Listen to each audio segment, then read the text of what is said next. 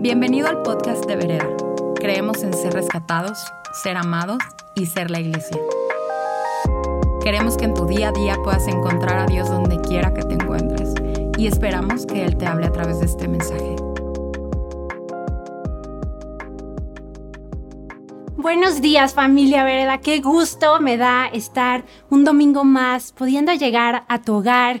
Y ya estamos en la segunda semana de septiembre. Y de verdad hoy estoy súper contenta y honrada de, de poder estar aquí con ustedes y que juntos podamos estudiar la palabra de Dios y que a través de eso podamos buscar el corazón de Dios, buscar su rostro. Y sabes que algo que tengo la confianza es que lo vamos a encontrar porque Jesús lo prometió, porque Jesús está ahí. Entonces, ¿por qué no me acompañas a orar ahí donde sea que tú estés, en cualquier dispositivo, en tu casa, en tu cama, en la sala, donde sea?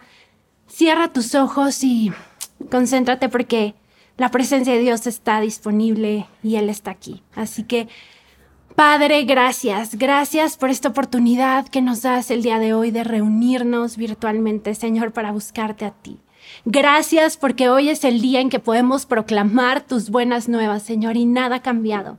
Dios, gracias porque tu palabra está viva, Señor, y porque llega a cada corazón y trae justo lo que necesitamos. Si necesitamos consuelo, Señor, declaro que hoy esta palabra va a traer consuelo. Si necesitamos ánimo, si necesitamos convicción, si necesitamos fe, Señor.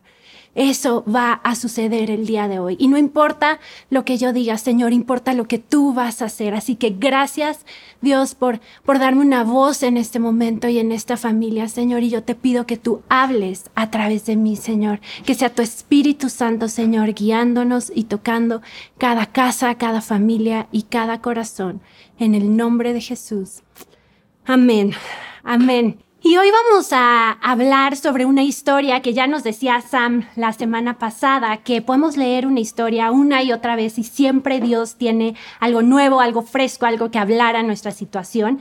Y hoy vamos a hablar de una historia que seguramente eh, tú ya has escuchado, ya has leído, la conoces perfectamente, y es la historia de la resurrección de Lázaro. Así que, ¿por qué no me acompañas a leer en Juan 11? Eh, vamos a empezar en el versículo 1 y dice, un hombre llamado Lázaro estaba enfermo. Vivía en Betania con sus hermanas María y Marta. María era la misma mujer que tiempo después derramó el perfume costoso sobre los pies del Señor y lo secó con su cabello.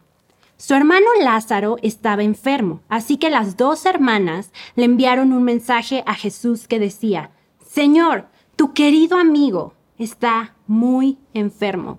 Lázaro era amigo de Jesús. María y Marta conocían a Jesús y sabiendo quién era él, se acercan y le dicen, Señor, tu amigo está enfermo. Y fíjate que, que contesta Jesús. Cuando Jesús oyó la noticia, estaba con sus discípulos y dijo, la enfermedad de Lázaro no acabará en muerte. Al contrario, sucedió para la gloria de Dios, a fin de que el Hijo de Dios reciba gloria como resultado. Vamos a esperar un momentito, de verdad, este versículo impactó muchísimo y dice, aunque Jesús amaba a Marta, a María y a Lázaro, se quedó donde estaba dos días más. Aunque las amaba, aunque era su amigo, aunque lo conocía, él esperó dos días más. Y podríamos pensar que están en una urgencia, están en una necesidad, su amigo se está muriendo y le están diciendo, Jesús, ven. Pero aquí dice, aunque Jesús las amaba, y yo también quisiera decir, porque Jesús las amaba, Él esperó dos días más. María y Marta conocían a Jesús, conocían quién era Él y sabían que Él era capaz de, sanar a su hermana, sin, em, de, a su hermano, perdón. Sin embargo, cuando Jesús recibe el mensaje, lo escucha, pero su respuesta es, no acabará en muerte, es enfermedad. Hay una declaración, pero él espera. Y me imagino que Marta y María querían que Jesús viniera, que salvara, que llegara en ese momento, pero no lo hace. Y creo que Dios me hablaba que muchas veces en nuestra vida estamos en esta circunstancia. Estamos en un momento en el que clamamos a Dios y aunque lo conocemos y aunque Él nos ama, no estamos viendo esa respuesta inmediata que nosotros quisiéramos. No estamos viendo cómo Dios rescata en ese momento, sino que Él espera y está esperando esta respuesta. Y ante esta circunstancia, creo que generalmente tenemos dos alternativas como naturalmente nos pueden salir, al menos a mí me han salido en, en el pasado, y es, podemos ante esta circunstancia decir, cuestionarnos, cuestionarnos, dudar sobre Dios o dudar sobre nosotros mismos. Podemos dudar de Dios, de su poder, de su amor. Podemos decir, ¿será que no le importa? ¿Será que no me escucha? ¿Será que no tiene el poder? ¿Será que esto es demasiado pequeño o demasiado grande? Me cuestiono en la naturaleza de Dios porque no está respondiendo como yo quiero que responda a mi necesidad inmediata. O, en el otro lado, eh, y esto me pasa muy seguido, nos cuestionamos a nosotros mismos o nos culpamos, ¿no? ¿Qué hice yo mal? No oré bien, no escuché, me faltó fe, eh, ¿no? Si nos vamos muy espirituales, ah, a lo mejor estoy en pecado, un pecado oculto que no sé por qué Dios no me responde. ¿O será que yo, Jesús no me ama a mí? Pero creo que tal vez hoy tú y yo, o estemos en una circunstancia así, estemos en un momento en el cual eh, oramos a Dios y clamamos a Él, tenemos una necesidad que nosotros creemos que es urgente y sin embargo no estamos viendo la respuesta. Dice eh, en la palabra que Él se tardó dos días pero Jesús, te quiero proponer, no iba tarde. Eh, y Jesús no lo ignoró, porque justo en el momento en el cual Él escuchó, Él hizo una declaración. Él declaró una verdad. Y Él dijo, esto no va a acabar en muerte.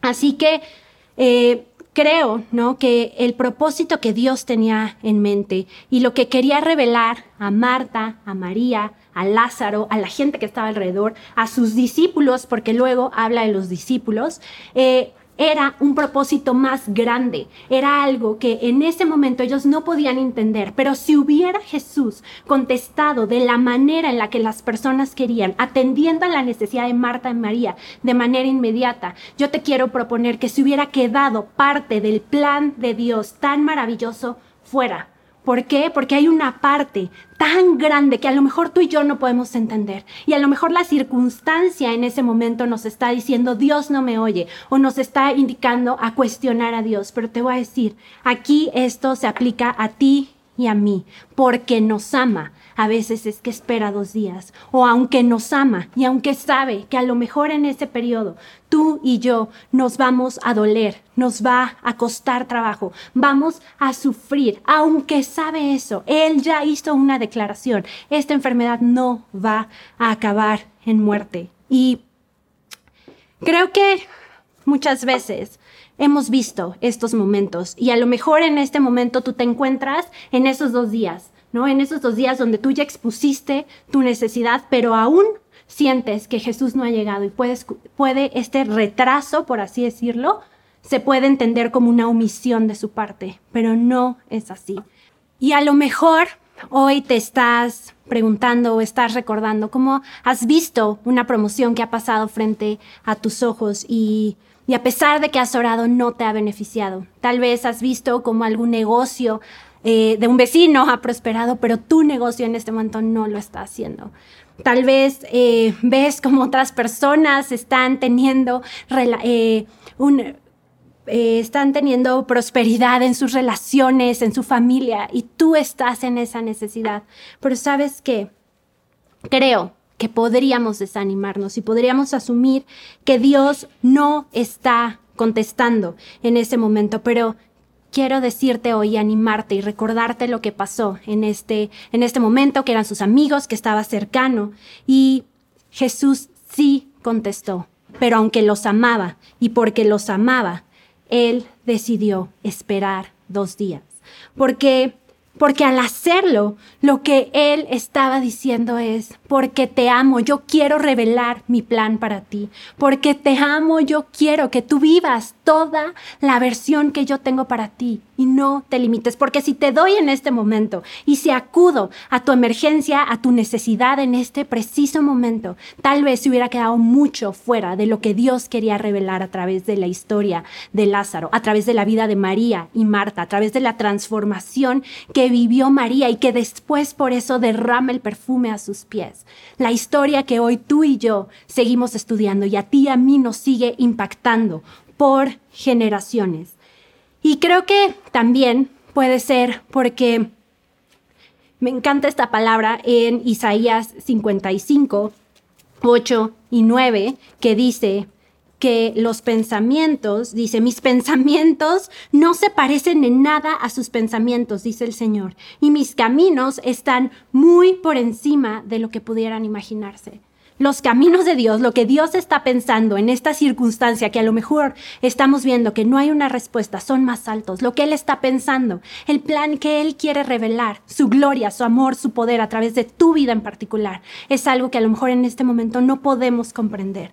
Sin embargo, es una realidad. Y creo que hay muchas, eh, muchos ejemplos. Eh, los he visto en mi vida, en vida de amigos, y te voy a contar súper rápido una historia de unos amigos que ellos estaban súper emocionados porque le estaban ofreciendo al esposo un trabajo increíble, que le pagaban todo lo que él quería y eh, les daban una casa, estaba hermoso y era en otro estado de la República.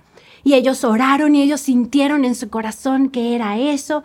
Y llega el momento y a pesar de que habían orado, a pesar de que se veía increíble, no les dan ese trabajo al final. Se, se, bloquea esa promoción.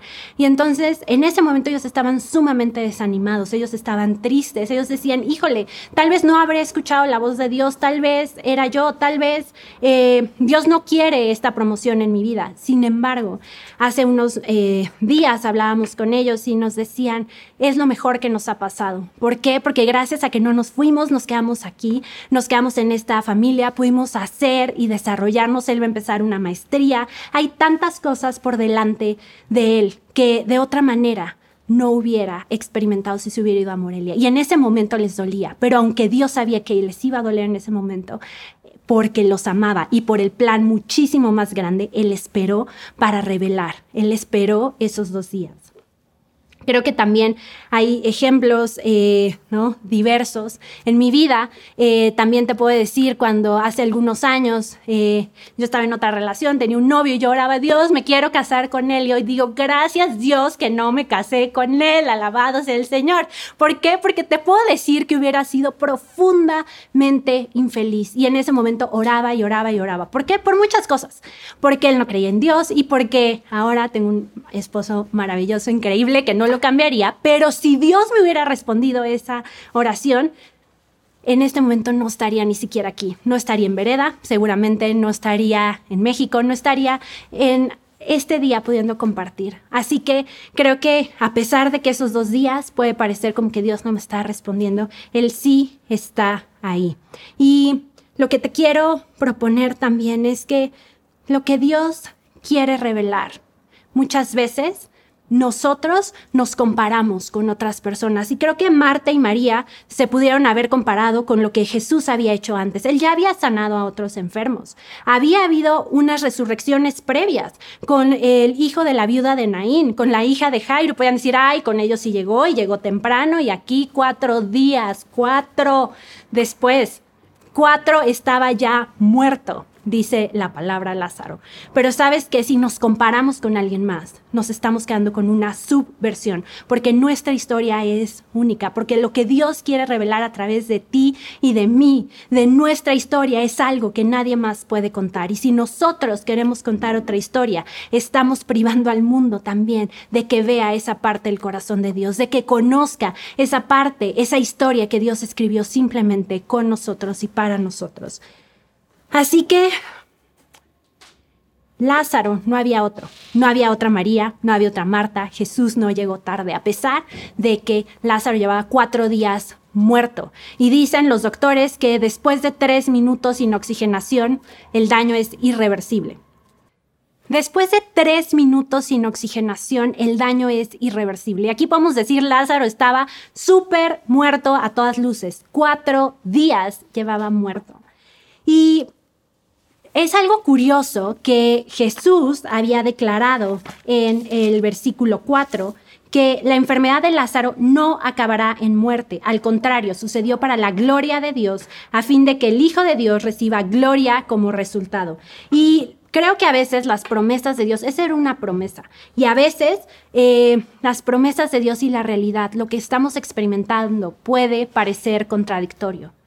Lázaro estaba súper muerto, ya quedamos, pero Jesús había dicho que su enfermedad no iba a acabar en muerte. Y te quisiera proponer ahí que a pesar de que las circunstancias se vean diferentes, Jesús sí sabía lo que estaba declarando, su promesa se iba a llevar a cabo. La realidad no era una realidad superior a su poder y claro, necesitaba una transformación y a las luces del entendimiento de Marta o de María, esto ya se había pasado. Eh, podemos ver cómo Marta cuando... Eh, cuando se encuentra con él es un poquito más adelante, en el versículo, si no me equivoco, 21, dice, bueno, cuando Marta se enteró de que Jesús estaba por llegar, salió a su encuentro, pero María se quedó en la casa.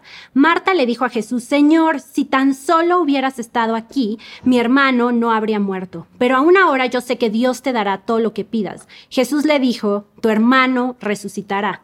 Es cierto, respondió Marta, resucitará cuando resuciten todos en el día final. Pero Jesús le dijo, yo soy la resurrección y la vida. El que cree en mí vivirá aún después de haber muerto. Todo el que vive en mí y cree en mí jamás morirá. ¿Lo crees, Marta? Sí, Señor, le dijo ella. Siempre he creído que tú eres el Mesías, el Hijo de Dios, el que ha venido de Dios al mundo. Entonces, la realidad es, está muerto. Jesús le vuelve a decir a Marta cuando se encuentra con ella, tu hermano va a resucitar. Y le dice, bueno, sí, a lo mejor ahí en los días postreros, en el cielo, cuando todos resucitemos, pues sí, sí va a resucitar. Le dice, a ver, no me estás entendiendo, yo soy la vida y la resurrección y yo te estoy diciendo, va a resucitar, a pesar de que tu circunstancia diga todo lo contrario. Y para poder abrazar esta verdad necesitamos una transformación en nuestro pensamiento, lo que dice Romanos 12, 2. No se amolden, no se conformen, no se limiten a este mundo actual, sino sean transformados. Y transformar es cambiar de forma, que mi patrón de pensamiento pueda ser cambiado de forma para que a pesar de la circunstancia, a pesar de que es claro, verdadero, pueda saber que la voz de Dios es más grande, pueda saber que su realidad es superior a esta realidad por medio de la cual así vamos a poder conocer cuál es la voluntad de Dios, buena, agradable y perfecta. Y si no estamos viviendo en esa voluntad buena, agradable y perfecta, quiere decir que no es el final, quiere decir que Jesús ya dijo algo sobre esta circunstancia que a lo mejor no hemos escuchado. Y ya para redondear este mensaje, quisiera eh, resaltar dos elementos. El primero es que hay momentos en los cuales tú y yo hemos clamado a Dios y lo hemos conocido. Y, sabemos quién es Él, pero clamamos y no vemos una respuesta, o no vemos una respuesta inmediata o como nosotros nos gustaría o como la estamos visualizando. Sin embargo, eh, te quiero proponer que Jesús sí ya dijo algo. En esta historia podemos ver que cuando Jesús recibe la noticia, Él hace una declaración. Dice, la enfermedad de Lázaro no va a acabar en muerte, esto es para la gloria de Dios. Pero tal vez Marta y María no estaban en ese lugar y ellos no habían escuchado lo que Dios, lo que Jesús había declarado sobre esa circunstancia. Y ellas simplemente estaban percibiendo esos dos días de retraso. Ellas simplemente estaban percibiendo esos cuatro días en los cuales Lázaro estaba ya muerto. Pero sabes qué? Hoy tú y yo sí tenemos acceso a saber qué es lo que Jesús ya dijo. Porque ellas en ese momento no tenían, pero tú y yo hoy, como dice en Juan 16, 7, tenemos número uno al Espíritu Santo. El Espíritu Santo que está con nosotros y que es tan real y que le importa y que no hay nada demasiado pequeño o demasiado grande, que podemos ir y a través de él podemos saber que llegamos al corazón del Padre y podemos saber qué es lo que él está declarando sobre esta situación. Y además, y no es excluyente, son complementarias, tenemos la palabra de Dios.